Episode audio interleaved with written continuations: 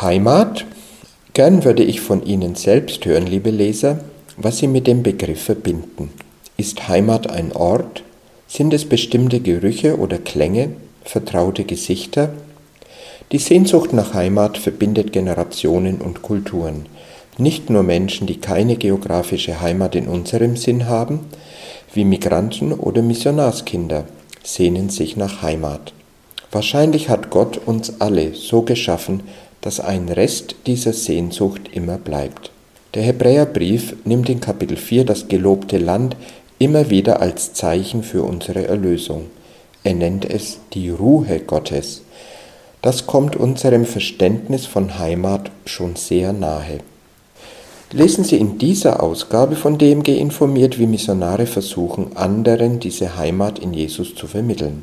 Vielleicht sind darunter fruchtbare Anregungen für Sie selbst. Der Leitartikel von Simon Georg eignet sich sehr gut, der Frage nach Heimat in einem Gesprächs- oder Hauskreis nachzugehen.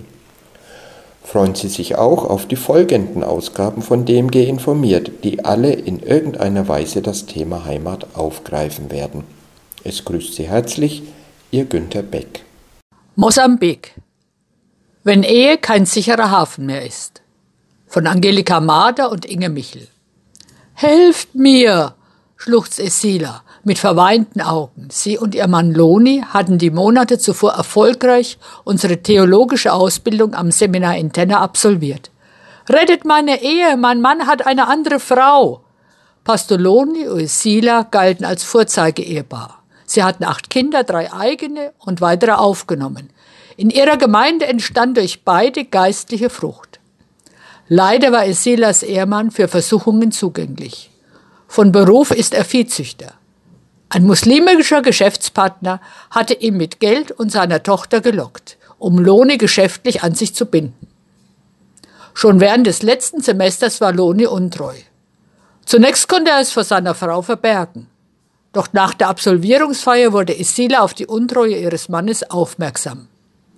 Sie hatte Loni vertraut, wenn er nach seinen weit entfernten Viehhätten sehen wollte und über Nacht wegblieb. Es existierte bereits ein Kind aus seiner unehelichen Beziehung. Wie sollten wir helfen? Pastoren, die Direktion von Entenna und wir versuchten Lohne durch Gespräche und Gebet zur Einsicht zu führen. Esila wollte ihm vergeben. Sie litt furchtbar unter der Situation. Stunden saßen wir mit jedem Einzelnen zusammen, um sie geistlich aufzurichten.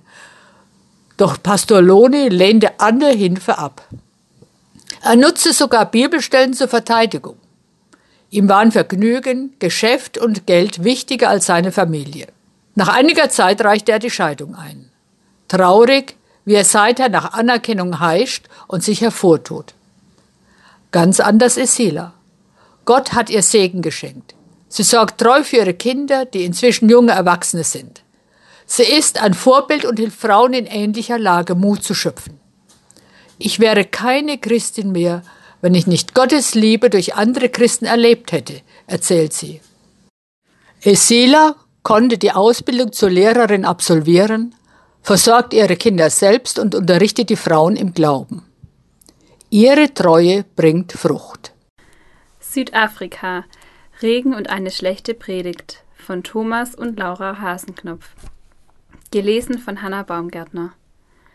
Nach einem langen Arbeitstag an unserer theologischen Ausbildungsstätte kommt eine Studentin auf mich zu und erzählt, dass eine Bekannte verstorben sei und sie dringend die Familie besuchen müsse. Ob ich sie fahren könne. Die meisten unserer Studenten haben kein Auto. Ich frage, wie weit das Dorf der Bekannten entfernt liegt. Gerade mal um die Ecke, sagt sie. In der Zulu-Kultur ist das ein dehnbarer Begriff. Dennoch willige ich ein. Nach 45 Minuten Fahrt frage ich, wie weit es noch ist. Ihre Antwort: Wir sind gleich da. Ich schmunzle in mich hinein, aber ein paar Minuten später halten wir tatsächlich. Eine alte Frau steigt zu, die mit schweren Tüten bepackt ist und offensichtlich zur Familie gehört. Inzwischen ist es dunkel und es regnet stark. Ich fahre auf die Kommandos meiner Mitfahrerinnen kreuz und quer durch einen Landstrich, den ich nicht kenne. Die Straße wird zum schmalen Feldweg, kurze Zeit später verschwindet sie ganz und wir bleiben mit dem Auto im Schlamm stecken. Jetzt ist es nicht mehr weit, höre ich die beiden Frauen sagen.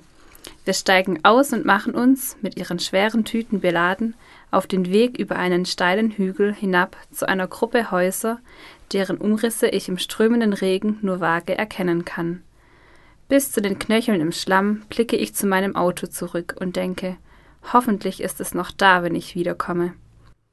Bei den Häusern höre ich Trauergesänge. Wir treten ein.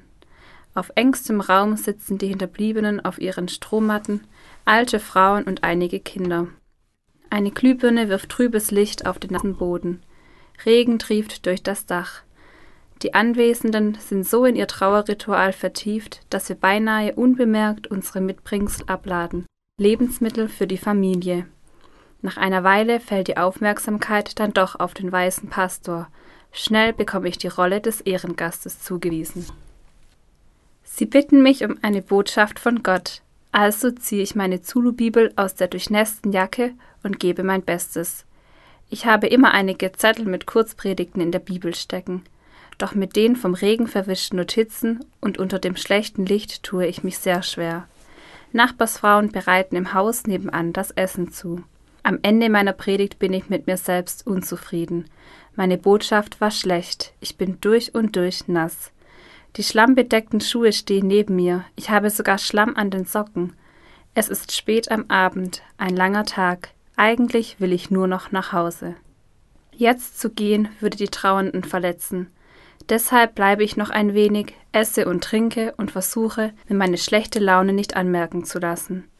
Später im Auto, wieder auf fester Straße, bin ich einfach nur dankbar. Mein Navi findet zwar kein Signal, wahrscheinlich wegen des Regens, aber ich finde den Heimweg trotzdem. Unterwegs rede ich frustriert mit Gott. Kann ich das nächste Mal nicht einfach sagen, dass ich einen wichtigen Termin habe? Gehören solche Nacht- und Nebelaktionen wirklich zu meinen Aufgaben? Zwei Wochen später entdecke ich zwei neue Gesichter in unserem Bibelunterricht. Sie kommen mir irgendwie bekannt vor. Es sind Nachbarn der trauernden Familie von jenem Abend. Der Besuch des weißen Pastors hat sie berührt. Sie wollen mehr über Jesus und die Bibel lernen. Seither kommen sie regelmäßig. Als ich die beiden Neuzugänge begrüße, spricht Gott im Herzen zu mir.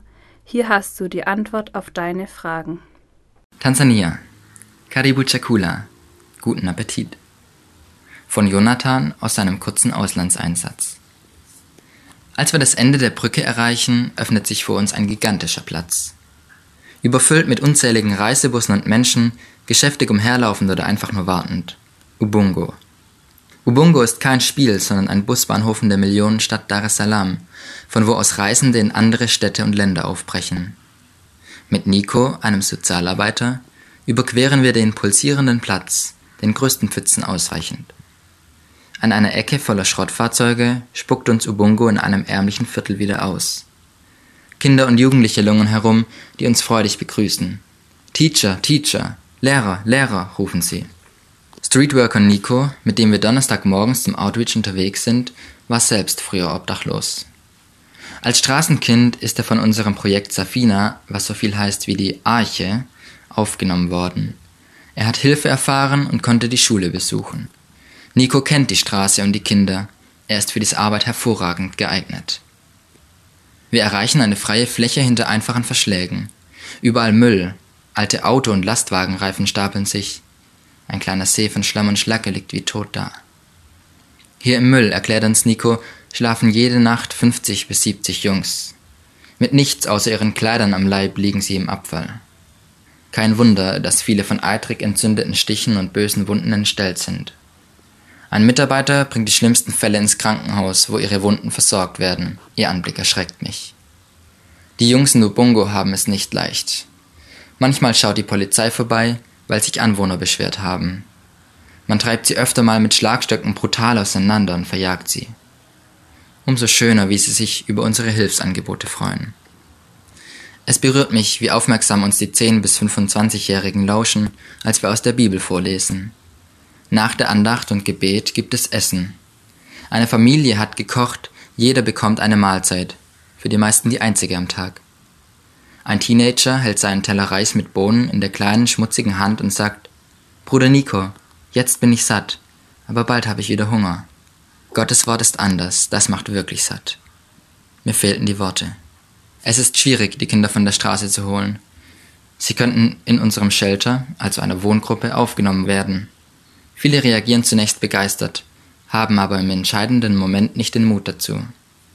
Es ist nur schwer vorstellbar, aber die Straße steht für die Kinder auch für ein Leben ohne Regeln. Selbst wenn sie sich fürs Shelter entscheiden, laufen viele wieder weg. Wie entwurzelt und heimatlos sie sind. Wir freuen uns über jeden wie Nico, der es schafft. Manche können sogar zurück in ihre eigenen Familien gebracht werden. Inmitten absoluter Armut durfte ich von den Kindern etwas über Freigebigkeit lernen. Sie saßen auf alten Reifen und aßen ihren Reis, als einer lächelte. Karibu Chakula. Guten Appetit. Ein 14-Jähriger, der jeden Tag ums nackte Überleben kämpft, lud mich ein, von seinem Teller mitzuessen. Er teilte. Ich stand zutiefst beschämt da. Mir kamen die lobenden Worte von Jesus über eine Witwe in den Sinn, Markus 12, die zwei kleine Schärflein in den Opferkasten legte. Alles, was sie hatte. Josia kurze Auslandseinsätze. Tansania. Wie Jesus meine Nase heilte. Knack. Jonathan hörte das Geräusch meiner brechenden Nase, als mich Lisas Stirn mit Wucht ins Gesicht traf. Spielt nicht Verstecken im Dunkeln, hatten die Mitarbeiter der DMG uns noch gewarnt. Jetzt wussten wir warum. Im fahlen Licht der Dämmerung waren Lisa und ich zusammengestoßen. Blut tropfte aus meiner krummen Nase. Lisa kauerte verwirrt neben mir, umringt von den anderen Teilnehmern des Vorbereitungsseminars für Freiwillige der DMG auf dem Buchenauer Hof. Mehrere Wochen sind wir intensiv auf unsere Auslandsaufenthalte von fünf bis elf Monaten vorbereitet worden. Wir sind zusammengewachsen als Team. 33 junge Leute, die Menschen helfen und glauben, rund um die Welt leben wollen musste diese Zeit der Gemeinschaft drei Tage zu früh mit diesem Unfall enden. Lass uns für die beiden beten, sagten die anderen. Lisa und ich fuhren, begleitet vom Gebet unserer Freunde, mitten in der Nacht zur Notaufnahme. Gehirnerschütterung bei Lisa, gebrochene Nase bei mir. Weitere Hiobsbotschaften folgten. Die Freiwilligen für Indien bekamen ihre Visa nicht rechtzeitig, eine Einsatzstelle in Tansania fiel aus dem Programm und ließ zwei von uns verzweifelt zurück. Wo war Jesus, der uns das ganze Seminar zuvor so reich gesegnet hatte? Wir hatten ihn so intensiv gespürt. Uns blieb nur beten und Vertrauen. Der erste Glaubenstest noch vor dem eigentlichen Einsatz. Am nächsten Morgen war ich in der Uniklinik Heidelberg, um einen Termin für die Operation meiner Nase zu vereinbaren. Also gebrochen ist sie nicht. Mit diesen Worten betrachtete der Arzt die frisch gemachten Röntgenbilder und mich aus der Fassung. Wie war das möglich? Zwei Tage zuvor war meine Nase noch stark nach rechts ausgebeult, so dass der HNO-Arzt sagte, sie sei gebrochen. Ein Wunder. Zeitgleich erhielten die Freiwilligen für Indien in München ihre Visa ausgehändigt. Auch sie erlebten Gott. Wer im Glauben zu ihm betet, erlebt auch heute noch Wunder. Stunde um Stunde, Tag für Tag. Mein kleines, großes Wunder von Annika Putz, Facheinsatz in Togo. Annika, hol den Arzt, ruft meine Kollegin von der Notaufnahme. Ich lasse die Glasampulle und Spritze in meiner Hand auf den Tisch fallen und stürme los. Gleichzeitig rennen weitere Kollegen in die Notaufnahme. Ein zwei Jahre alter Junge ist mit schwerer Malaria eingeliefert worden. Starke Blutarmut, Plötzlicher Herzstillstand. Klassisch und Alltag in der Regenzeit. Unser Team arbeitet wie eine aufgeschreckte achtarmige Krake um den kleinen Körper herum. Pulskontrolle. Herz abhören, an den Monitor anschließen. Kein Herzschlag. Nur die Nulllinie ist auf dem Monitor sichtbar. Fangt an zu drücken. Thoraxkompression und Beatmungen wechseln sich ab. Venenkatheter und Magensonde legen, Blutzucker messen, den Magen auspumpen und den kleinen Patienten absaugen. Endlich ist der IV-Zugang gefunden und die erste Dosis Adrenalin verabreicht. Weiter drücken. Wieder Pulskontrolle. Nichts. Und weiter. Der Beatmungsbeutel funktioniert nicht. Und dieser ist falsch zusammengesetzt, rufe ich von meiner Position am Kopfende, während ich den Jungen verzweifelt weiter beatme. Endlich. Der dritte mir gereichte Beatmungsbeutel tut und die Atemhübe kommen in der Lunge an. Im Hintergrund höre ich das Wimmern der Mutter des Kleinen. Es sieht wirklich schlecht aus, denke ich bei mir. Nein, wenn ich ehrlich bin, habe ich schon aufgegeben. Kaum ein Kind schafft es hier aus so einem Kreislaufstillstand wieder heraus. Wir haben schon unzählige sterben sehen. Ja, ich schäme mich, weil ich das Kind schon aufgegeben habe. Ich schäme mich, dass ich mit einsteige in die Resignation, die ich hier immer wieder beobachte, bei medizinischem Personal und bei Angehörigen.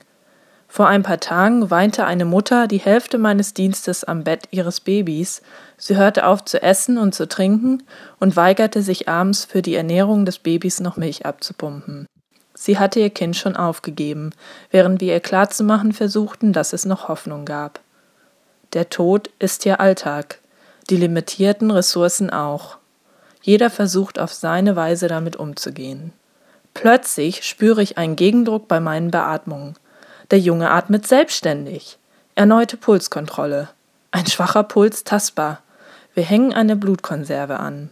Zwei Stunden später liegt der Kleine weinend auf seiner Liege in der Notaufnahme. Ich habe Hunger, sagt er zu seiner Mama. Einen Tag später, unser kleines Wunder ist mein Patient auf der Kinderintensivstation heute. Und er ist der anstrengendste von allen. Kaum zu bändigen zieht er an allen Zu- und Ableitungen.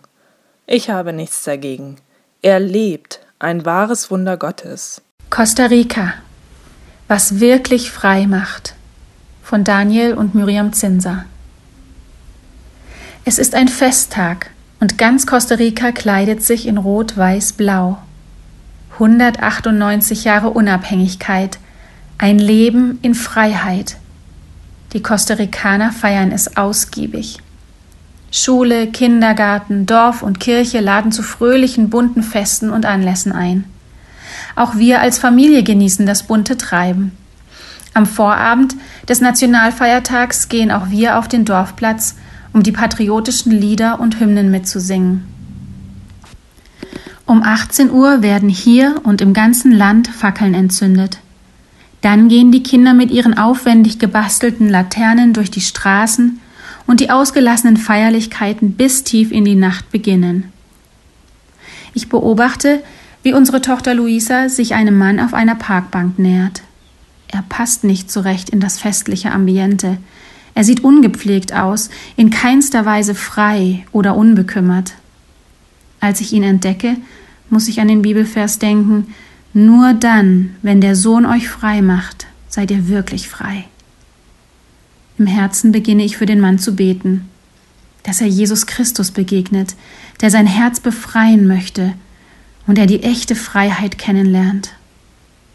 Dankbar wandern meine Gedanken zum Teamtreffen im vergangenen Monat zurück, zu den inzwischen 70 Jesus-Nachfolgern, die ihr Leben genau dafür einsetzen, dass andere Jesus Christus kennenlernen. Gemeinsam investieren wir in die nächste Generation lateinamerikanischer Missionare – wir bilden sie aus und begleiten sie in ihrem Dienst. Danke, dass Sie uns darin unterstützen. Peru. Gott wusste um ihren Geburtstag von Daniela und Benjamin Marx. Am Samstag durfte ich bei einer Freundin Kleider für Dorcas abholen. Dorcas ist der griechische Name einer Christin aus Apostelgeschichte 9, die gerne gab und vielen geholfen hat. Die nach ihr benannte Kleiderkammer unserer Kinderhilfe Arequipa unterstützt Mütter aus ärmeren Stadtvierteln mit Babykleidung und Kinderbetten, die wir verleihen. Es kommen viele Mütter, die, manche von ihren Männern verlassen, ihre Kinder alleine durchbringen müssen. Wir kaufen ihnen selbstgestrickte Hosen und Pullover ab, die wir anderen kostenlos verleihen. So haben die Mütter etwas Verdienst und andere kostenlos Kleider. Kleinkinder brauchen viel Kleidung. Es macht Sinn, sie zu leihen, statt alles selbst kaufen zu müssen. Was wir über dieses Alter hinaus bekommen, verschenken wir, denn die Mütter haben meistens noch ältere Kinder zu versorgen und sind dankbar, wenn sie etwas geschenkt bekommen. Die erste, die kommt, ist Isabella. Pünktlich um neun ist normalerweise noch keiner da. Manche Mütter reisen eineinhalb Stunden mit dem Bus an, sodass sie erst kurz vor Schluss bei Dorcas eintrudeln. Isabella ist motiviert, Drei Söhne hatte sie bereits, bevor ihr Jüngster zur Welt kam und sie war eine Freundin von unseren Hilfsangeboten erfuhr. Diese Woche ist auch ein Arzt hier, der ihr Kind auf Hüftfehlstellung kontrolliert. wie dankbar die peruanische Mama ist. Da Isabella an diesem Morgen die erste war, konnte sie aus unseren zu verschenkenden Sachen frei wählen. Sie fand genau, was sie für ihre älteren Söhne brauchte. Isabella war sprachlos. So viel, einfach kostenlos. Nachmittags schrieb sie mir, dass heute ihr Geburtstag war und sie eigentlich nur wegen des Arztes kam. Ich staune über Gottes Timing, wie er sie beschenkt hat. Die Freundin, von der die Kleider waren, hat mit dem Glauben nicht viel am Hut. Ich rief sie an und erzählte ihr, wie Gott ihre Freigebigkeit gebraucht hatte. Auch sie fühlte sich beschenkt. Mich freuen die Begegnungen, die ich erlebe, erfüllt von dem, wie Gott im Hintergrund arbeitet und wen er zu uns führt. Studentin einer Heimat sein von Stefan und Martina Süßmuth, Japan. Heimat in Jesus finden. Das wünschen wir uns für unsere Studenten, mit denen wir hier in Japan arbeiten. Es motiviert uns, mit jungen Menschen unterwegs zu sein. Gerne würden wir von Japanern erzählen, die das erlebt haben, doch die Realität ist häufig eine andere. Die Frage, die die Jünger Jesu kurz vor seinem Tod umgetrieben hat, stellt sich manchmal auch uns. Herr, wie kommt es denn, dass du dich nur uns zu erkennen geben willst und nicht der Welt? Johannes 14, Vers 22. Warum ist es für Japaner so schwer, dir, Jesus, zu vertrauen? Jesus antwortet ihnen, wenn jemand mich liebt, wird er sich nach meinem Wort richten. Mein Vater wird ihn lieben und wir werden zu ihm kommen und bei ihm wohnen. Hatte Jesus ihre Frage überhaupt richtig verstanden? Seine Antwort scheint nicht zu passen, und doch ist es die beste Antwort, die er ihnen geben konnte. Denn genau so breitet sich seine Gemeinde rund um die Welt aus. Wenn wir Jesus lieben, werden er und der himmlische Vater in uns wohnen. Gleichzeitig leben wir Christen aber weiterhin mitten unter den vielen Menschen, die Jesus nicht kennen. Sie kennen aber uns. Teilen wir unser Leben mit ihnen, dann teilen wir auch Jesus, der in uns wohnt. Wir geben jungen Japanern eine Heimat, indem wir ihnen zuhören, Fragen stellen, konkrete Hilfe anbieten oder einfach für sie da sind. Wir haben ganz bewusst ein offenes Haus für unsere Studenten. Wir nehmen uns Zeit für sie, sodass sie beginnen, sich bei uns zu Hause zu fühlen. In der Gemeinschaft können sie in uns einen Schimmer von der Heimat erleben, wie sie nur Jesus geben kann. Dieser Zwischenschritt zu sein, das motiviert und begeistert uns. Kürzlich hat ein Student nach unserem Best Talk, unsere kleinen Bibelgruppe, bei uns übernachtet. Wir haben noch bis spät in die Nacht geredet und Spiele gespielt und am nächsten Morgen gemeinsam gefrühstückt, bevor er wieder an die Uni ging. Wie die meisten hat auch er es genossen, mit unserem eineinhalb Jahre alten Sohn Lasse zu spielen. Später hat er ein Bild von sich und Lasse auf Instagram gepostet und geschrieben, dass ihm die Stunden in unserer kleinen Familie so viel Freude gemacht haben, wie er sie sonst nur in einem ganzen Jahr erlebt. Bitte beten Sie, dass Studenten sich bei uns wohlfühlen, Jesus Christus in uns sehen. Wir weisen offen auf unseren Glauben hin, lesen mit manchen die Bibel und erklären seine Botschaft. Jesus liebt die japanischen Studenten mehr, als wir es je könnten. Wir hoffen und beten, dass viele es verstehen und schließlich in Jesus eine echte, tiefe Heimat und neues Leben finden. Thailand. Die Weisheit des Buches Ivas von Johannes und Astrid Janssen, gelesen von David Spied. Die Karen sind eine Volksgruppe in Myanmar, ehemals Birma, und Thailand, die mir schon seit meiner Kindheit am Herzen liegt. Genaue Zahlen gibt es wegen ihrer bewegten Geschichte kaum man schätzt, dass in Myanmar etwa fünf Millionen und in Thailand etwa eine Million Karen entlang der gemeinsamen Grenze leben. Eine weitere Million ist wegen des Konflikts in Myanmars Regierung im Laufe der Jahre nach Thailand geflohen. Viele davon sind in westliche Länder übergesiedelt, eine Gruppe auch auf die indischen Andaman und Nikobarin-Inseln. Die Karen haben eine beachtliche kulturelle und sprachliche Vielfalt. 60 Prozent sind Buddhisten 40 Prozent Christen. Ein Problem sind Gruppierungen, die christliches und buddhistische Elemente mit dem alten Geisterglauben vermengen, besonders die Sekten der Telakon und Leke. Berühmt sind die Karen als Mahuts, also die Bezähmer von Elefanten. Elefanten waren vor allem in der Kriegszeit vergangener Jahrhunderte wichtig. Noch immer sind die meisten der Elefantenlenker für Touristen Karen. Im Buch Ewigkeit in ihren Herzen von Don Richardson werden die Karen als eine Volksgruppe erwähnt, die erstaunlich viele christliche Elemente in ihrer überlieferten Glaubenstradition hatte, bevor Missionare ihr Gebiet erreichten. Sie glaubten an einen Schöpfergott, Jahwa, und an ein Buch der Weisheit, das ihnen verloren ging. Die Legende besagt, dass das Buch Iwas durch Regen aufgeweicht in Brei verwandelt worden sei, den Schweine und Hühner gefressen hätten. Seither könnten sie die Weisheit zu besonderen Festen aus den Innereien von Schweinen und Hühnern lesen. Bis heute wird dieser Ritus im Norden praktiziert. Traditionelle Gesänge, die sie zu Hochzeiten und Beerdigungen anstimmen, sind ein Aufruf zur Rückkehr zu Iwa. Der Name Iwa ähnelt erstaunlich dem jüdischen Jahwe, doch es gibt keine Hinweise auf Abraham oder Jesus in ihrer Kultur. Missionar Adoniram Judson kam 1813 als Bibelübersetzer nach Birma. Er kaufte einen Karen von der Sklaverei los. Dieser war der erste Karen, der die Botschaft der Bibel hörte.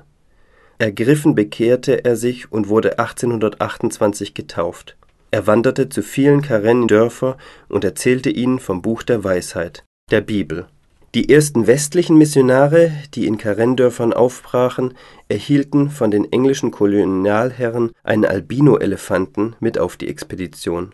Das berührte die Seele der Karen, denn Albino-Elefanten waren Königen vorbehalten. Als der weiße Bruder und Hüter des Buches der Weisheit auf einem weißen Elefant geritten kam, erfüllte sich für sie eine Prophetie Ganze Dörfer bekehrten sich. Sie waren so wissbegierig, die Missionare bauten viele Schulen und Kirchen. Von Anfang an hatten die Karen-Christen eine missionarische Sicht. Sie organisierten sich selbst, um die Botschaft von Jesus in unerreichte Gebiete zu tragen.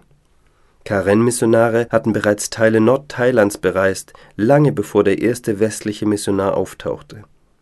1880 eröffneten sie die erste Karen-Kirche in Thailand. Es gab eine Bibel mit burmesischen Schriftzeichen. 1955 wurde eine mit Thai-Schriftzeichen entwickelt. Die 2015 verstorbene DMG-Missionarin Gerda Meinusch war an der Übersetzung in die Sprache der Po-Karen beteiligt, der zweitgrößten Karen-Gruppe Thailands. Seit 2012 herrscht Frieden in Myanmar. Das hilft Karen-Kirchen, die sich seither vermehrt um Vertriebene kümmern, ihre Gemeinden stärken und neue aufbauen die Baptisten sind die größte Kirche bei den Karen. Sie haben noch unerreichte Gebiete ihres Volkes im Blick. Da ist noch viel Arbeit, vor allem in abgelegenen Bergregionen. Landflucht ist ein Problem. Familien zerfallen, weil die Jugend in die Städte zieht. Die Grundstruktur ihrer Dorfgemeinschaften ist gefährdet. Wir helfen den Karen im Hochland, Fairtrade-Kaffee anzubauen. So haben die Menschen Arbeit und Einkommen und können die Ausbildung ihrer Kinder finanzieren. Zudem können die Kaffeebauern die Pastoren ihrer Gemeinde angemessen unterstützen und ihre Kinder und Jugendarbeit ausbauen. Es lohnt sich, in die Karen zu investieren. Albanien. Wie Gott segnet. Von David und Anne Kretschmer. Ein Seminar über Probleme in der Intimzone? Was für ein heikles Thema. Das Team im christlichen Kinderzentrum hatte sich von Anne dieses Seminar gewünscht. Sie wollten nicht nur für die Kinder da sein, sondern auch die Nachbarschaft erreichen. Das Leben im Viertel soll besser werden. Bildung ist dazu ein probates Mittel.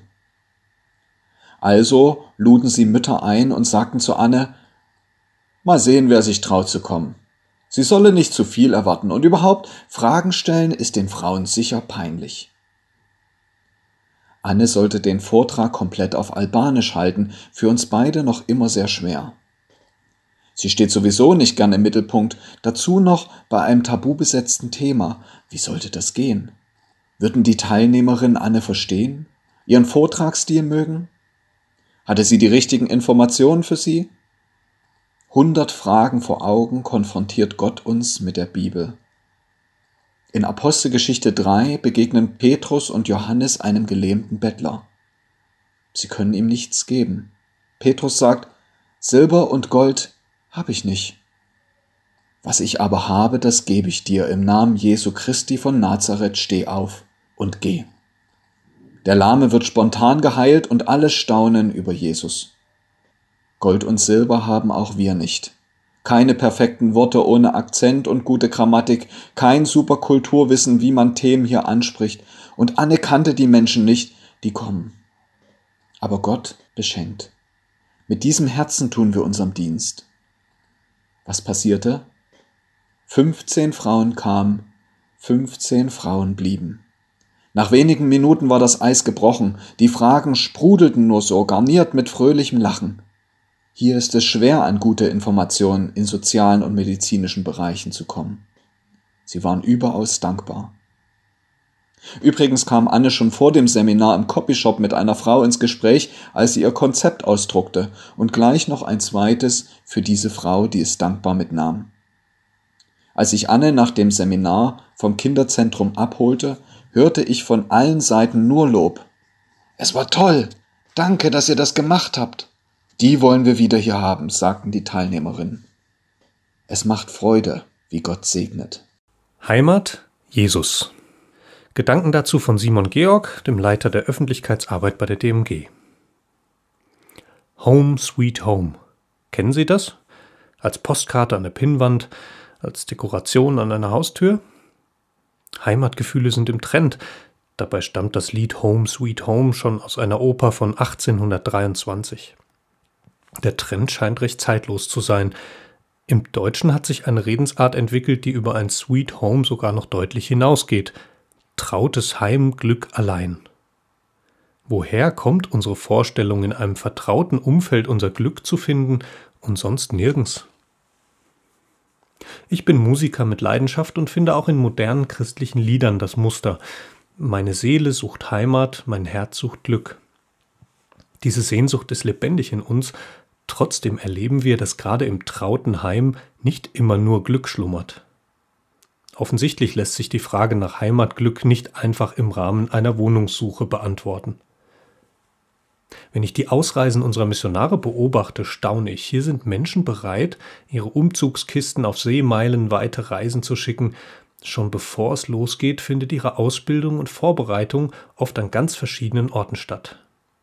Viele ahnen, dass sie ihre Verwandten und Freunde erst in Jahren wiedersehen, und manche wissen, dass ihr neues Zuhause vergleichsweise unbequem sein könnte. Ich bewundere das und komme mir dagegen ziemlich sesshaft vor, Trotzdem tauchen auch bei mir nach bisher zehn Umzügen Fragen nach Heimat auf. Welchen Wert haben Wurzeln? Wie viel Vertrautheit ist hilfreich? Wie wachsen unsere Kinder stabil auf? Wo komme ich zur Ruhe? In der Bibel begegnet mir Petrus. Ich würde ihn gern fragen, hey, Petrus, was ist für dich Heimat? Denn ich sehe interessante Aspekte dazu in seinem Leben. In Matthäus 8 lesen wir, dass Petrus ein Eigenheim besitzt. Jesus kommt nämlich ins Haus des Petrus, vermutlich der gemeinsame Ort der Großfamilie. Am Ursprung seiner Geschichte heißt es Home Sweet Home. Aber Petrus lässt sich bewegen, Haus und Hof zurückzulassen, als Jesus ihm und seinen Freunden zuruft, folgt mir nach in Matthäus 4, Vers 19. Für die äußere Heimat ist bestens gesorgt, aber vielleicht singt auch Petrus schon, meine Seele sucht Heimat, mein Herz sucht, und ihm ist klar, innerer Friede lässt sich nicht mit Architektur gestalten. Kurz nach der Episode in Petrus Haus macht Jesus der ganzen Jüngergruppe klar, dass es ihm nicht um äußere Heimat geht. Die Vögel haben Nester, aber der Menschensohn hat nichts, wo er sein Haupt hinlegen kann, sagt er in Matthäus 8, Vers 20. Jesus war schon früh heimatlos, nicht mal für seine Geburt ist ein Sweet Home verfügbar. Am Ende seiner Schulferien in Jerusalem verpasst Jesus ganz entspannt die Rückreise, weil er sich im Tempel mehr zu Hause fühlte als in seinem Elternhaus. Jetzt, mit 30 Jahren und Erfahrung als Zimmermann, würden wir uns Jesus gern als vorbildhaften Häuslebauer vorstellen, doch er hält eine Holz- oder Steinheimat für zweitrangig.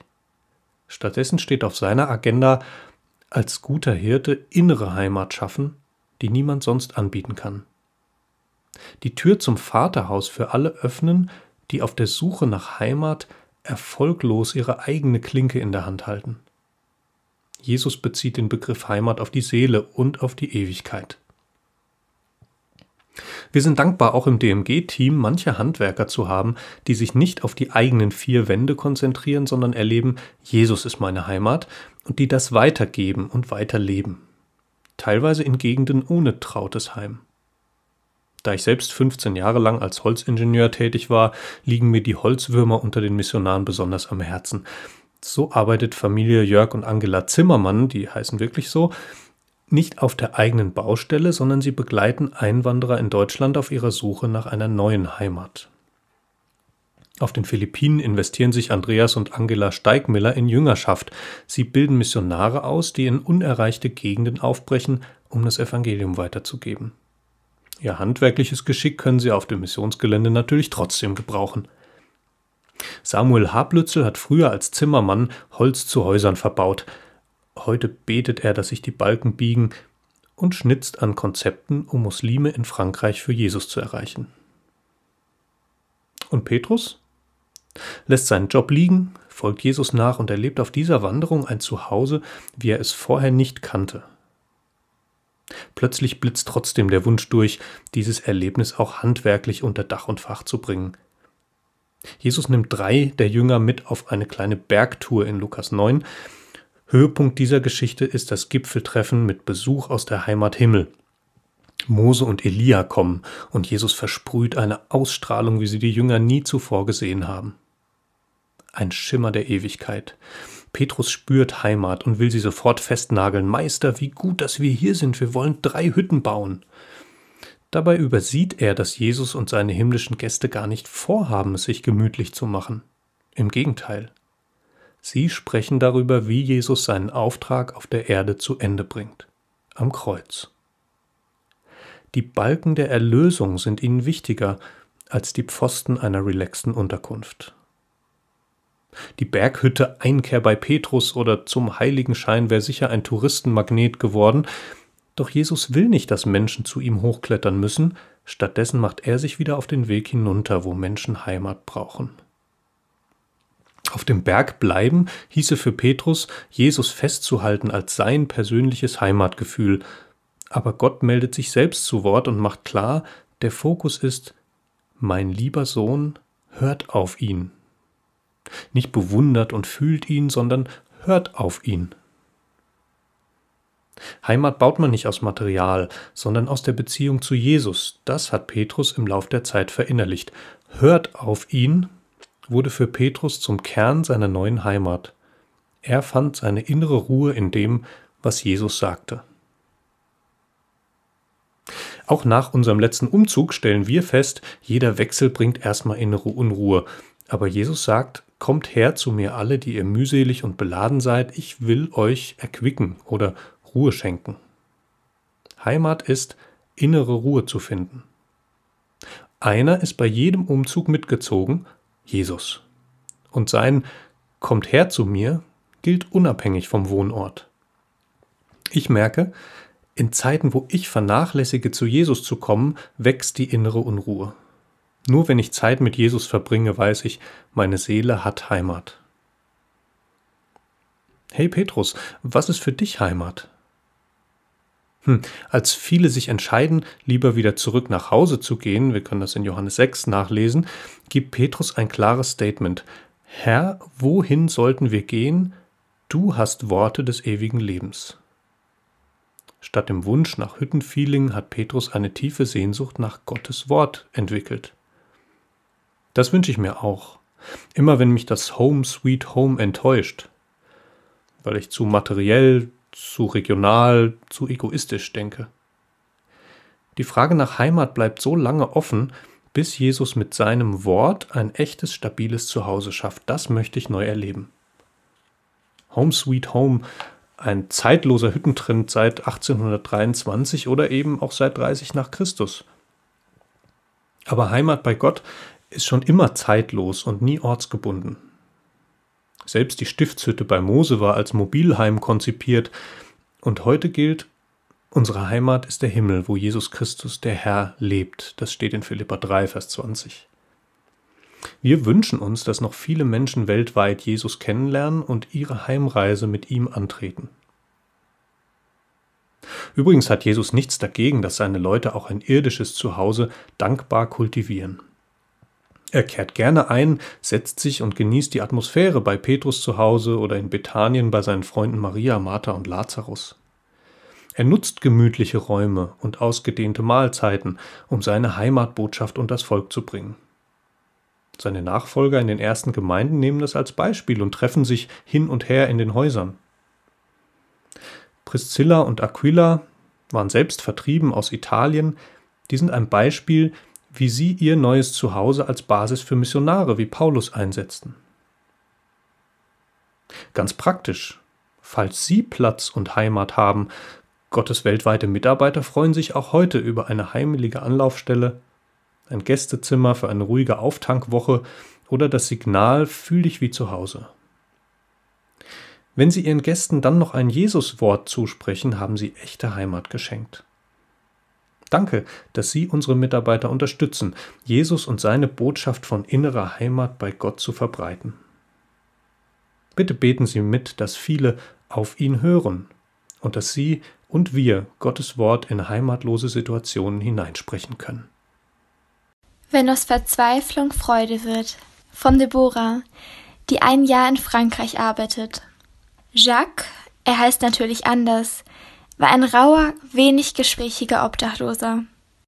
Leider trafen wir ihn immer nur mit seinen Freunden an, da waren tiefere Gespräche kaum möglich. Bis Jesus unser Gebet erhörte und wir ihn alleine am Straßenrand fanden. Ob er an Gott glaube? Jacques reagierte leicht wütend. Ja, genau Gott. Der ist an allem schuld.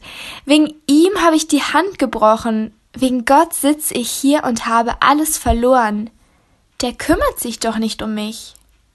Wir waren traurig, weil Jacques nichts von Gottes Liebe wissen wollte. Die Woche darauf trafen wir ihn wieder allein an.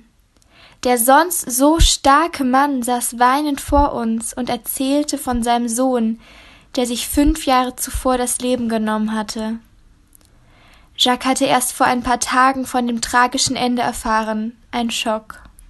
Der Tod seines Sohnes machte ihn fertig. Er fühlte sich hintergangen und schuldig. An diesem Tiefpunkt konnten wir Jacques von Jesus erzählen, von seiner Liebe und Vergebung vom Trost, wie ihn nur Jesus geben kann. Die Wochen darauf, es war wieder einmal Dienstag, waren wir wieder in der Stadt bei den Obdachlosen und gingen noch bei Jacques und seinem Kumpel vorbei, um ihn wie üblich Suppe und Sandwiches zu bringen. Wir waren spät dran und wollten eigentlich bald wieder gehen. Doch Jacques fragte uns, Könnt ihr mir bitte nächstes Mal eine Bibel mitbringen? Ich möchte nachlesen, ob es stimmt, was ihr sagt. Und könnt ihr mir bitte erklären, wie man Bibel liest und betet? Sie hätten mein Gesicht sehen sollen. Was für eine Freude. Wunderschön, wie Gott die Herzen von Menschen verändert. Belgien. Via Nova, der neue Weg von Berthold und Renate Lamparter.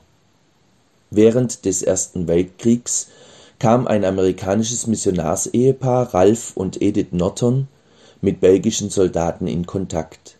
Die waren zur Erholung und medizinischen Behandlung in London. Wie wenig die Belgier doch vom Glauben wussten. Kirchliche Traditionen gaben ihnen offensichtlich keinen Halt. Ralph und Edith begannen, sich mit den Soldaten in Gesprächsgruppen zu treffen. Sie schenkten ihnen Bibeln und erzählten von der lebendigen Hoffnung in Jesus Christus. Die Soldaten mussten zurück an die Front, wurden aber weiter mit Essen und Literatur versorgt. Zu Weihnachten erhielten Tausende Pakete mit Evangelium, warmen Handschuhen und Nahrung. Viele Belgier fanden in den Schützengräben zum Glauben. Nach dem Krieg zogen die Nortons nach Belgien und gründeten hier die Belgische Evangelische Mission (BEM). Sie organisierten humanitäre Hilfe aus Amerika, verbreiteten christliche Literatur und predigten. Es entstanden kleine evangelische Gemeinden. 2019 schaute die BEM dankbar auf 100 Jahre zurück. Wir staunen, was Gott aus den kleinen Anfängen gemacht hat die meisten freien evangelischen Gemeinden in Belgien, die Evangelische Theologische Fakultät Leuven und viele christliche Buchläden haben hier ihren Ursprung. Bei einer Reihe Veranstaltungen im Jubiläumsjahr dankten wir miteinander Gott für die vielen Missionare, die im Laufe der Zeit jahrelang in Belgien gearbeitet und Menschen eine Heimat in Jesus gegeben haben. 2019 war aber auch ein Jahr des Neuanfangs. Unsere Mission will mit neuen Initiativen die säkulare Gesellschaft und junge Generation erreichen. Es geht um eine grundlegende Veränderung der missionarischen und kirchlichen Arbeit. Weniger Angebote, wo Leute kommen müssen, hin zur G-Struktur. Vergleichbar mit den Ideen von FreshX in Deutschland. Wie es sich Jesus von uns wünscht, geht hin zu den Menschen, zu Nachbarn, Kollegen, Ausländern, Motorradfahrern, Teenagermüttern, lernt sie kennen und hört ihre Fragen, antwortet auf ihre Weise, nicht in der typischen frommen Sprache. Für dieses neue Kapitel hat sich die BEM einen neuen Namen gegeben, Via Nova, der neue Weg.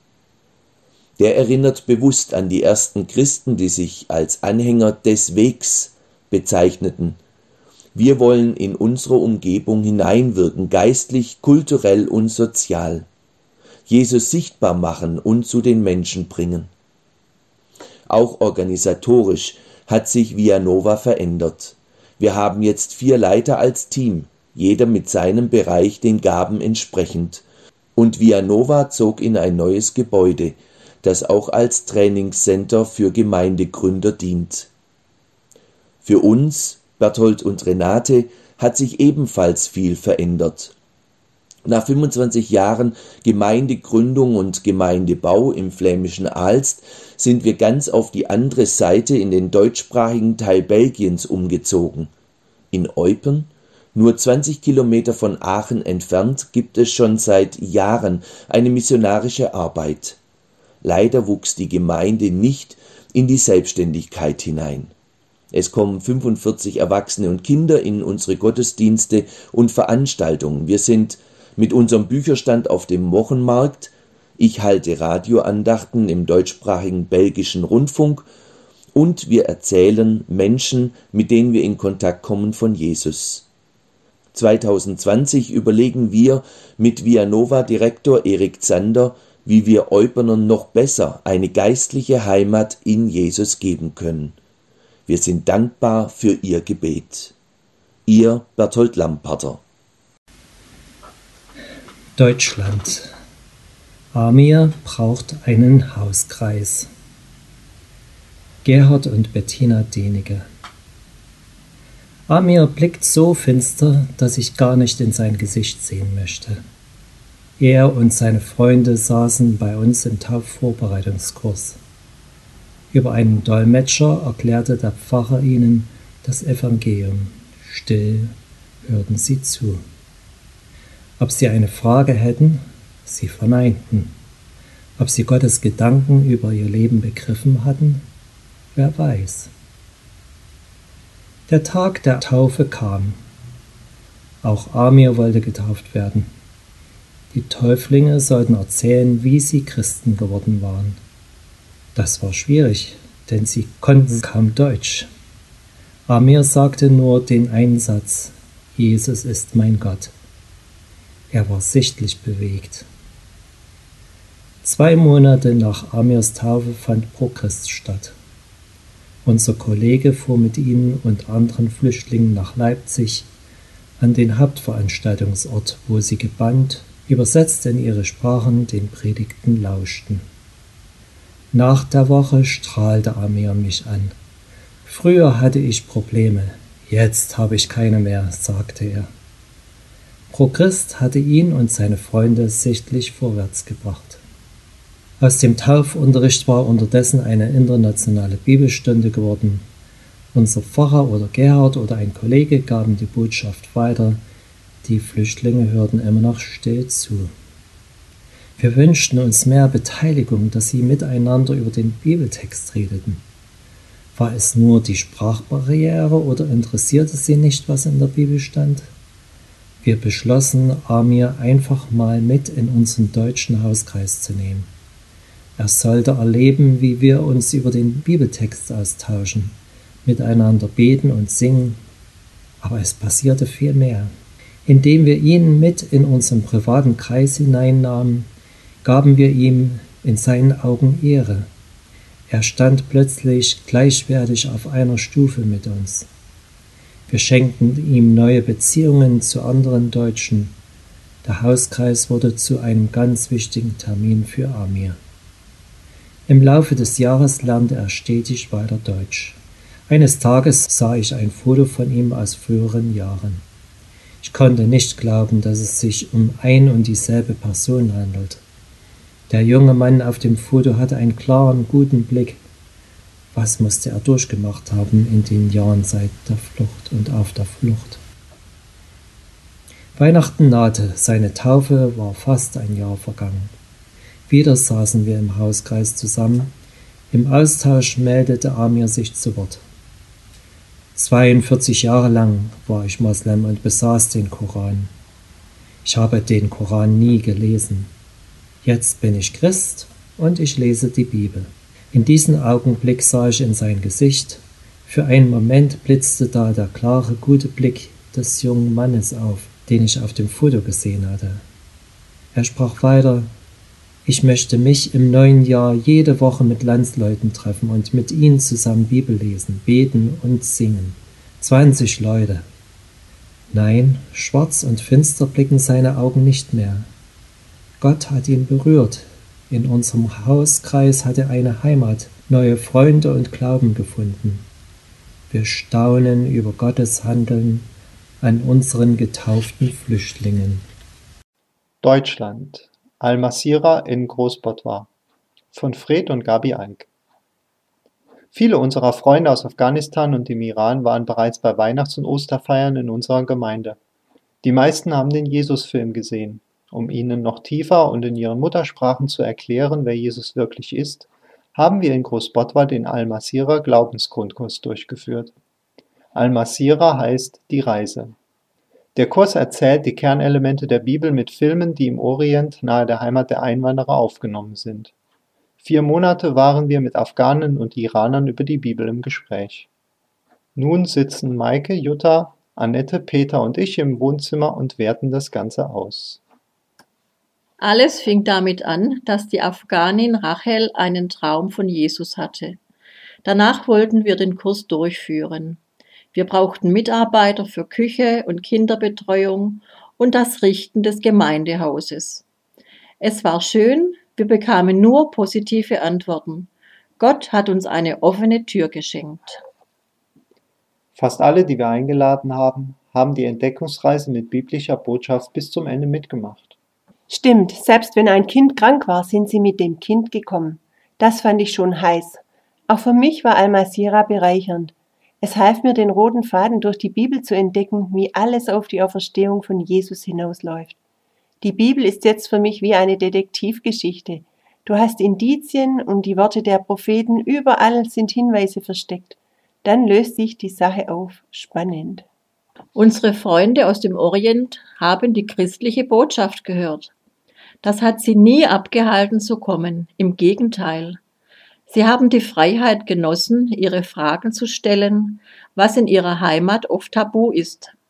Sie konnten über den Glauben auf ganz persönliche Art reden. Immer wieder kam der Gedanke auf, ich suche die Wahrheit. Die Frage beschäftigt sie. Milad hat seinen Eltern gesagt, dass er geht, sollten sie Christen werden. Sowas würde er nicht sagen, wenn es kein Thema für sie wäre. Samir und Lara wissen nicht, ob sie in Deutschland bleiben dürfen. Wenn sie ihre Religion ändern, bekämen sie in Afghanistan sicher Probleme. In den Monaten nach dem Kurs haben wir uns mit ihnen zum Bibellesen getroffen. Sie haben vieles verstanden. Lasst uns nun gemeinsam für unsere Freunde beten. Bitte beten auch Sie, dass Gottes Wort an unseren Freunden Spuren hinterlässt. Falls Sie an Ihrem Ort einen Al-Masira-Kurs durchführen wollen, finden Sie hier Informationen. www almasira.de Deutschland. Nur Sternschnuppen von Klaus und Frenzi Libuda. Eine Sternschnuppe leuchtet in der Nacht auf und verschwindet wieder. Genauso geht es in der Arbeit mit unseren lieben Mitmenschen aus anderen Ländern. Wir treffen uns, lernen Sprache, spielen und lachen miteinander, helfen beim Ausfüllen von Dokumenten und Schreiben von Bewerbungen. Dann sind diese Menschen wieder weg. Aber irgendwann melden sie sich doch wieder, denn sie sind uns Helfern gegenüber erstaunlich treu. Vielleicht sind sie mehr wie Sterne, die gerade erst zu leuchten beginnen. Ali, Name geändert, lernten wir 2018 kennen. Wir investierten gerne in sein Leben. Dann blieb er eine Zeit lang unseren, aber nicht Gottes Augen verborgen. Letzten Sommer hat er sich wieder gemeldet. Seither kommt er regelmäßig in den Gottesdienst und anderen Veranstaltungen der Gemeinde. Seit November trifft er sich mit Klaus sogar zum Bibelstudium, um den Weg von der Schöpfung zur Auferstehung verstehen zu lernen. Mit einem anderen jungen Mann hat Klaus vor Monaten dessen Bewerbung erarbeitet. Dann verschwand er wieder aus unserem Blickfeld. Vor ein paar Wochen schrieb er, dass er in der Ausbildung ist und hat sich herzlich für unsere Hilfe bedankt. Eine Familie borgt sich im Sommer unsere DVD-Player aus, damit sie zu Hause den Jesusfilm anschauen konnten. Ein anderes Ehepaar, mit dem wir ebenfalls gute Gespräche hatten, lässt im Moment kaum mehr etwas hören. So ist jeder unserer Freunde an einem anderen Punkt seiner Reise zu Jesus hin. Wir begleiten sie und begegnen ihnen mit Gottes Güte und Freundlichkeit, denn Gottes Güte leitet zur Umkehr. Römer 2, Vers 4. Danke für Ihre Gebete und Hilfe. Sibirien, Deutschland. Die Hoffnung, der Sinn, das Leben von Peter und Gabi Gander. Vergangenes Jahr waren wir vier Wochen in unserem früheren Einsatzort Jakutsk, tief in Sibirien, wo wir früher Missionare waren. Wir haben unsere Wohnung verkauft und alles aufgelöst. Inzwischen steht fest, dass wir weiterhin in Deutschland bleiben, um als DMG-Mitarbeiter im Ruhrgebiet Nachbarn aus aller Welt zu dienen. Vier Wochen hatten wir, um uns von unseren sibirischen Freunden zu verabschieden. In einem Gottesdienst begegnete uns Luba, es bewegt, wie sie zum Glauben kam. Luba lebt in einem schönen Erholungsort in Ostsibirien. Eines Abends beim Spaziergang freute sich die 78-Jährige am Sonnenuntergang. Doch was war das? Sie hörte eine Melodie, ein Lied über den Erlöser, der von Schuld befreit. In ihm ist die Hoffnung, der Sinn und das Leben. Ja, danach suchte die ältere Dame schon lange. Einige Jahre zuvor war ihr Mann verstorben. Sie spürte so eine innere Leere. Worin liegt der Sinn meines Lebens? Sie musste zu den Sängerinnen. Es waren zwei junge Frauen. Eine von ihnen, Julia, erzählte Luba von Gottes großer Liebe zu den Menschen, dass er Jesus Christus in die Welt gesandt hat, um uns von Schuld zu befreien. Nur durch Jesus können wir Gott begegnen, erklärte sie der Seniorin. Luba nahm die Botschaft auf und wollte mehr hören.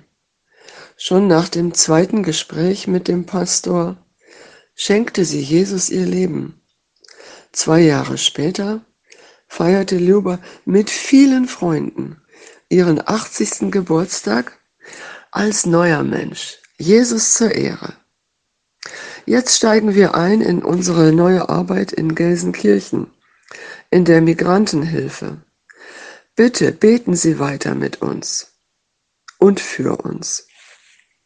Wenn Jesus am Lenkrad sitzt von Tamara Müller, neue Mitarbeiterin bei Kids Team in Karlsruhe. Es ist erstaunlich, wie Jesus mein Leben lenkt. Schon in meiner Jugend war klar, ich werde beruflich mal etwas mit Kindern machen. Was genau blieb lange offen. Ebenso war klar, dass ich Gott dienen möchte, wo auch immer er mich hinstellt. Und so studierte ich nach meinem Auslandsjahr als Lernhelferin frühkindliche Bildung und Erziehung. Gegen Ende des Studiums dachte ich, ein Master könnte nicht schaden, also zog ich nach Marburg und machte weiter. Doch schon wenige Wochen nach Beginn des Semesters lenkte Jesus in eine andere Richtung. Ich hatte meine letzte Hausarbeit des Bachelorstudiums nicht bestanden. Bisher die einzige Prüfung, die ich nicht geschafft hatte. Damit verlor ich die Zulassung zum Master. Ich musste die Hausarbeit wiederholen. Hatte Gott vielleicht etwas anderes geplant? Mein Wunsch, an ein theologisches Seminar zu gehen, kam wieder auf. Bei der Wahl der Ausbildungsstätte griff Jesus erneut ins Lenkrad und zeigte mir, wo es hinging und wo es nicht hinging. Genauso im zweiten Jahr bei der Suche nach einem Praktikumsplatz. Ich wollte in ein Kinderheim nach Afrika, fand jedoch keine geeignete Stelle.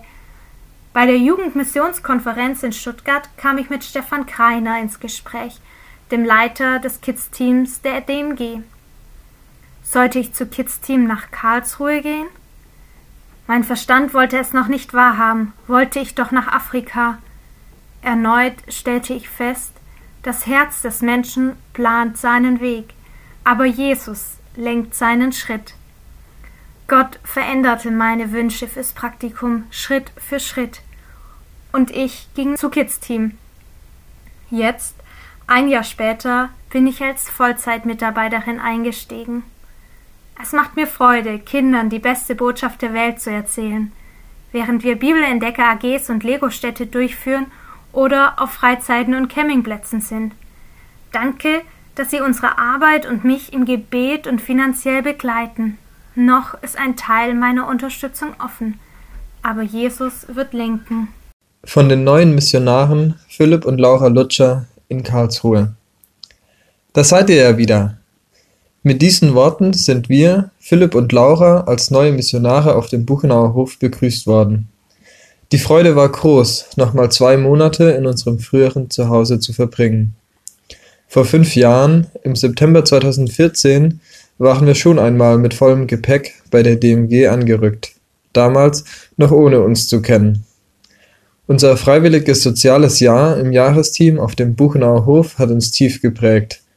Zum einen, weil wir uns kennengelernt haben und mittlerweile über zwei Jahre verheiratet sind, aber auch persönlich sind wir im Glauben gewachsen und haben uns auf Mission ausgerichtet.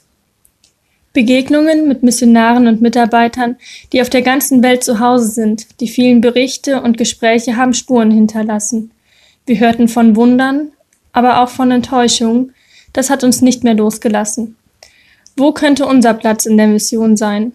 Beim Putzen im Büro empfahl eine Mitarbeiterin Philipp, mach erst etwas Anständiges, bevor du als Missionar wiederkommst. Ab da war klar, dass es für uns irgendwann zurück zur DMG und in die Mission geht. Nach Philipps Bachelor in der Politikwissenschaft und meiner Ausbildung zur Augenoptikerin tauchte die Frage wieder auf. Wie geht es jetzt weiter? Die Studentenarbeit der SMD, die Philipp im Studium kennenlernte, hat einen besonderen Reiz. Viele Studierende aus aller Welt interessieren sich fürs Evangelium. Sie haben in ihren Heimatländern kaum die Chance, das Evangelium zu hören. Hier in Deutschland, losgelöst von ihrer Heimat, sind sie offen. Diese Chance möchten wir nutzen. Nach vielen Gesprächen, Überlegungen und Planungen kamen wir wieder zurück zur DMG, wie angekündigt. Philipp kommt aus einem kleinen Dorf bei Reutlingen. Meine Heimat ist das Siegerland, nahe Freudenberg. Wir kommen beide aus christlichen Elternhäusern und sind in Gemeinschaften aufgewachsen. Ich habe schon als Kind erkannt, dass ich Jesus brauche und mich 2008 mit zwölf Jahren taufen lassen. Ich stieg als Mitarbeiterin in die Mädchenjungschar ein und habe diese Arbeit bis zum Vorbereitungskurs der DMG mit Freude getan. Ich liebe Gespräche, helfe gerne, wo nötig und habe ein offenes Ohr für andere. Beim Nähen und kreativen Handarbeiten kann ich mich erholen und finde Ruhe im Worship und in der Natur. Philipp hat als Jugendlicher erkannt, welches Geschenk Gott uns durch Jesus gemacht hat. Es war ein Gespräch im Zeltlager. Ich schilderte einem Freund meine Probleme und dass ich Gott nicht erlebe. Er sagte, dass ich Gott gar nicht die Möglichkeit gebe, ihn zu erleben. Ich kannte die Bibel, aber ich hatte sie nie auf mein Leben angewandt. Abends im Zeltlager saß ich auf einer alten Getränkekiste und habe verstanden, wie sehr sich mein Leben ändert, wenn ich Jesus den Platz gebe, den er am Kreuz für mich erkämpft hat. Seither hat Philipp im Teamkreis seiner Gemeinde mitgearbeitet. Auch die Jungschar war nicht mehr sicher vor ihm. Er fotografiert gerne und ist leidenschaftlicher Football-Fan, kann sich beim Bouldern auspowern und ist gern unter Menschen. Wir sind auf dem Weg in die schöne Stadt Karlsruhe, um eine internationale Studentenarbeit zu unterstützen, die von Ehrenamtlichen der SMD Hochschulgruppe getragen wird. Wir wollen die Arbeit weiter ausbauen, Mitarbeiter motivieren, schulen und überall anpacken, wo es gebraucht wird. In Deutschland gibt es ca. 370.000 internationale Studierende, 7.500 davon in Karlsruhe. Viele kommen aus China. Es ist schwer, als Missionar dort einzureisen. Was für eine Riesenchance, dass wir junge Asiaten hier erreichen können. Die meisten werden nach ihrem Studium zurück in ihre Heimat gehen und Verantwortung tragen. Wir wollen ihnen beim Einleben in Deutschland helfen, Freundschaften knüpfen, von Jesus erzählen und sie stärken, damit sie später in ihrer Heimat den Glauben weitergeben. Laura hat ihren tollen Job gekündigt, wir haben unser schönes Zuhause bei Familie und Freunde verlassen, freuen uns aber trotzdem sehr auf die neue Aufgabe. Sind Sie mit dabei? Der ist steinreich von Thomas und Rebecca Kröckertskoten. Wie oft haben wir das schon gehört? Heute können wir es wortwörtlich von uns behaupten. Wir sind steinreich. Und das in bunter, vielfältiger Art. Alles begann mit dem Traum, eine Lego-Stadt für Italien zu bekommen, um Kinder und Erwachsene spielerisch an die frohe Botschaft heranzuführen. Aber wie sollte das möglich werden?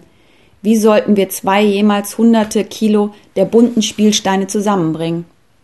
Tja, wir haben wieder einmal erlebt, wie Gott überrascht. Für ihn ist nichts unmöglich. Gemeinden in Deutschland und Menschen, die wir nicht kennen, haben uns beschenkt. Eine Familie hat ihre gesamte Lego-Sammlung mit Fußballstadion gespendet. Zwei Jungs aus einer Unterstützergemeinde haben von ihrem Taschengeld Polizei und Feuerwehrstation gekauft. Mitarbeiter der DMG-Zentrale Buchenauer Hof haben mitgesammelt. Eines Tages kam Verwaltungsleiter Friedhelm Czerny mit seiner Frau Christine zu uns nach San Sepolcro das Auto voll beladen mit 250 Kilo bunter Kunststoffbausteine. Unglaublich. Wenn man vor Bergen von Legosteinen sitzt und sie nach System sortiert, könnte man fast wahnsinnig werden.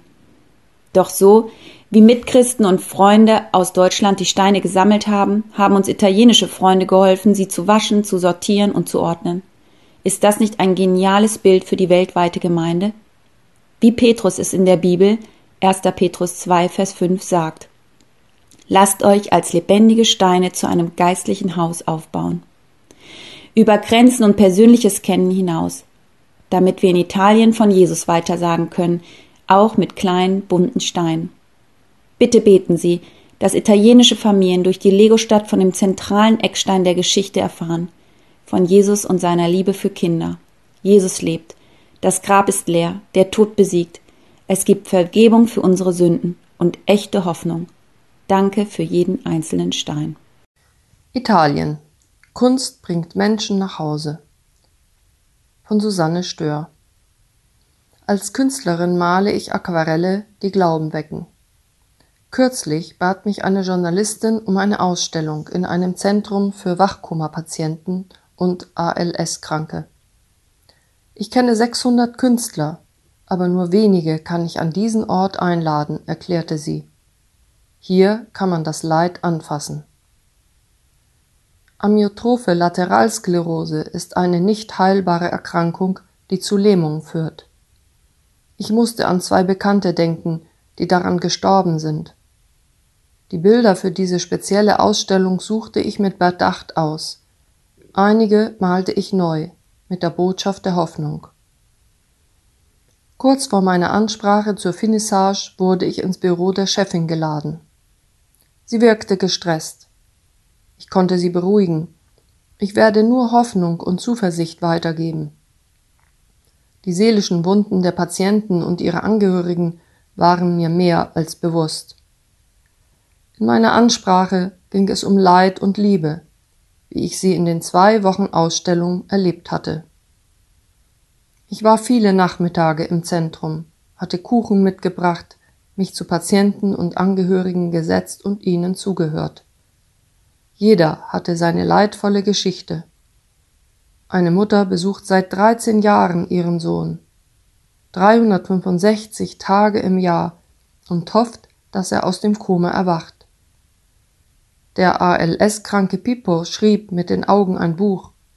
Er ist überzeugt, jeder hat eine Aufgabe, die er erkennen, akzeptieren und vollenden kann. Wo er das gelernt hat, frage ich mit glänzenden Augen. In diesem Bett. Ausgehend von Leid und Liebe entfaltete ich die Botschaft der Bibel mit Aquarellen.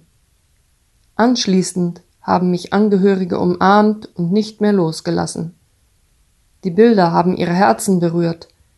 Du bist eine von uns, sagten sie.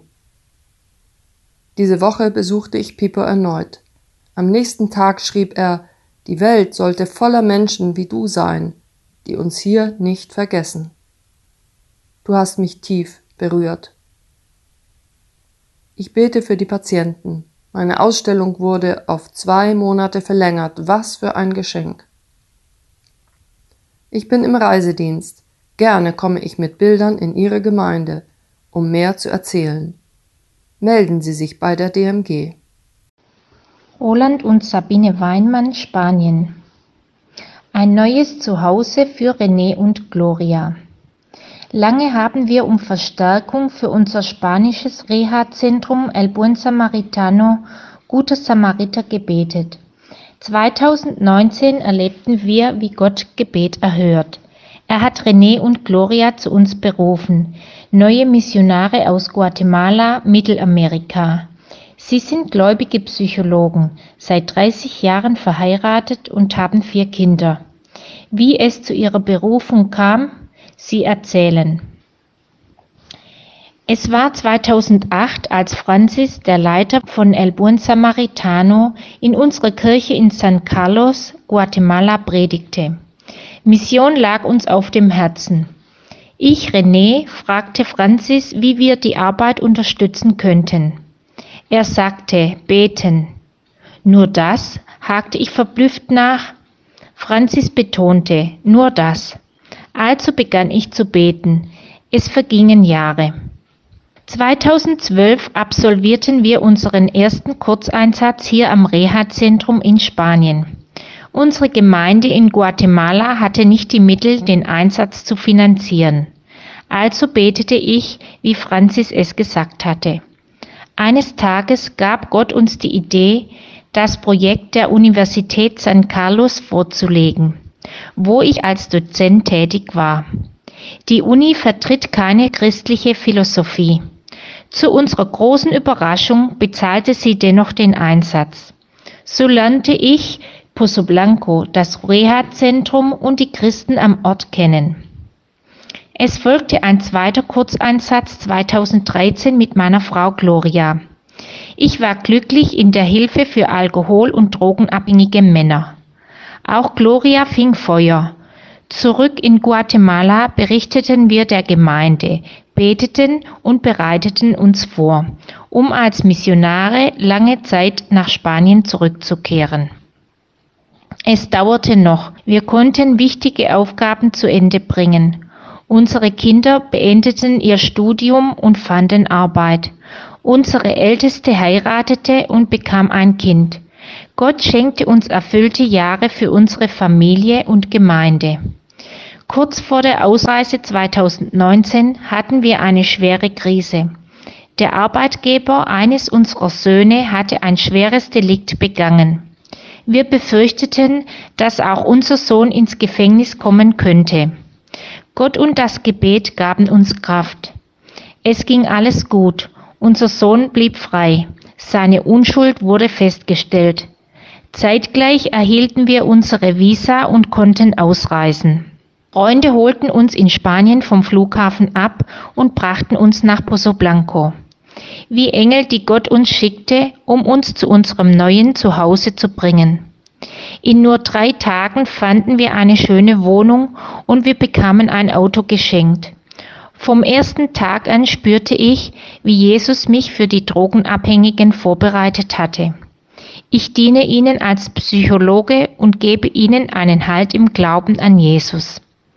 Meine Frau hat eine Seelsorgearbeit in der evangelischen Gemeinde begonnen und hilft in anderen Aufgaben mit.